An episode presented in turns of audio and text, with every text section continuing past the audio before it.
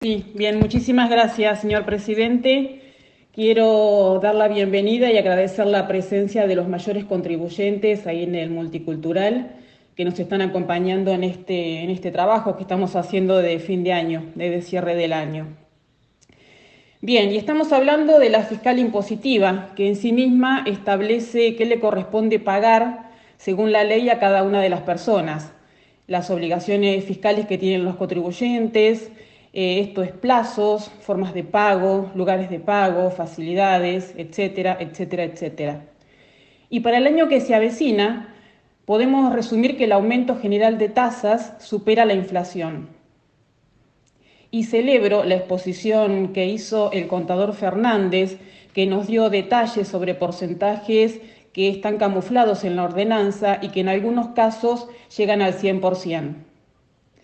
Pero también hay otra cosa que debemos decir en la cual debemos hacer hincapié, y es que, eh, que en cada contribuyente hay una persona que para cumplir con sus obligaciones debe afrontar en más de una oportunidad una serie de obstáculos y dificultades para pagar sus tasas.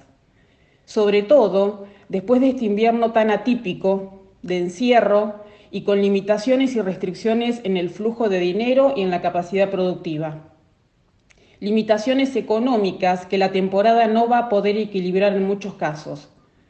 Por eso, entonces, es incierta la capacidad que tengan los vecinos de afrontar sus obligaciones fiscales, porque se quedaron sin sus ahorros y en su mayoría están endeudados, producto del aislamiento.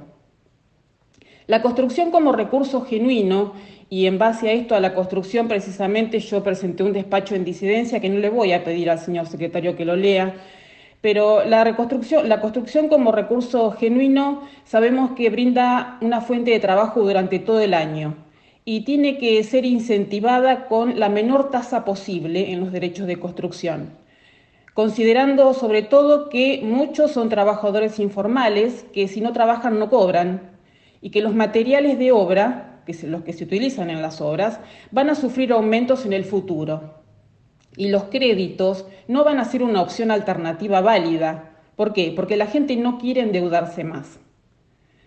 Por estos motivos es que considero que el ajuste no solo tiene que ser para los vecinos, también tiene que ser para el municipio, que acompañe con austeridad y que sus gastos prioricen la salud, la educación y la seguridad porque vimos que en el presupuesto para el próximo año áreas tan sensibles como la educación no fueron priorizadas y porque si la recaudación baja y el Ejecutivo no baja sus gastos, el endeudamiento solo va a tender a acrecentarse.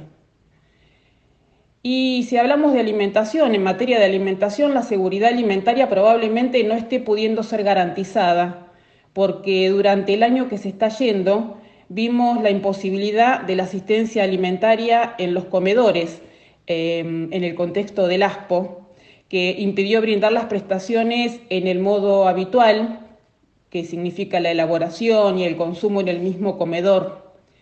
Y esta modalidad tuvo que ser reemplazada por la asistencia a través de bolsones, que en su gran mayoría no pudieron garantizar el aporte en macro y micronutrientes estimado por edad para ese grupo etario de población.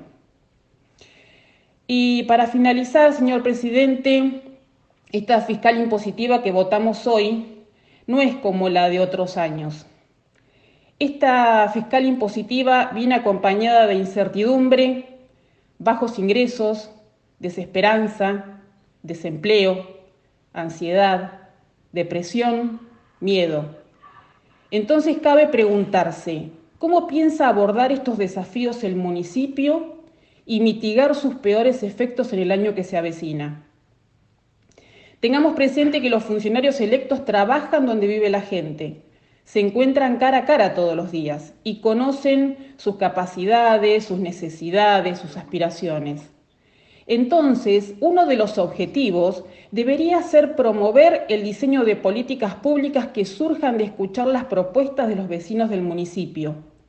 Porque en este sentido no debemos olvidar que las decisiones apoyadas en la comunidad, lejos de ser un obstáculo, son una fortaleza en el ejercicio de la gestión.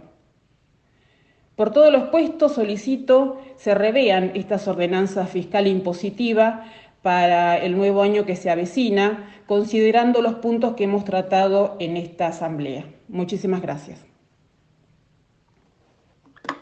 Gracias, concejal Correa. Tiene la palabra el concejal Montes.